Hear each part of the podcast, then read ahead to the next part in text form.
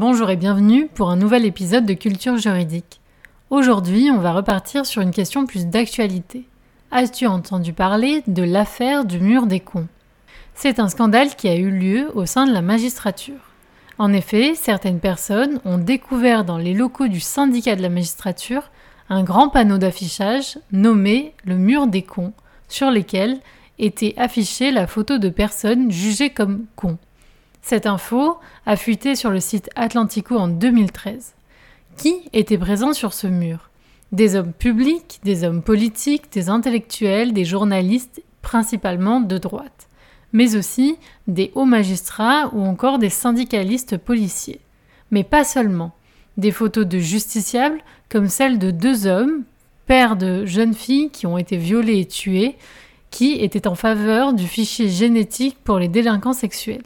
Les médias et les personnes publiques s'emparent alors de l'affaire, crient au scandale, les syndicats vont se désolidariser du syndicat de la magistrature. Ce qui est en jeu ici, c'est l'image de la justice. Celle-ci est notamment en mauvaise passe puisqu'elle comptabilise une défiance de 77% selon une étude du point en 2020.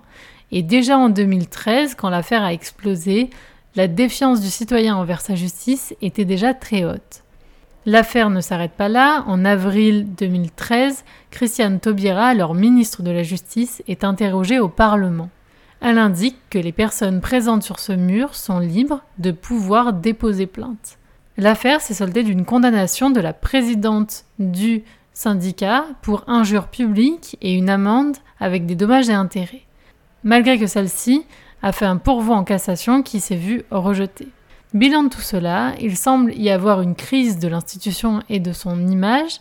Cela montre également que les juges sont aussi des humains, emplis de qualités et de défauts, du fait que ces humains ont des sensibilités différentes et parfois dérapent, mais que l'on attend d'eux une tenue à toute épreuve.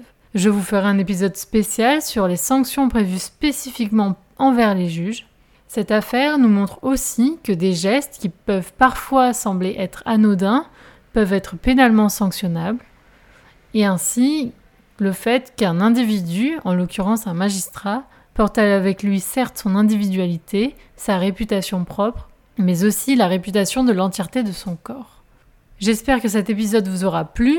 Je vous dis à bientôt pour un nouveau podcast de culture juridique. Comme d'habitude, n'hésitez pas à aimer, commenter, partager ce contenu si l'initiative te plaît et si tu veux voir ce projet s'améliorer et évoluer. À très bientôt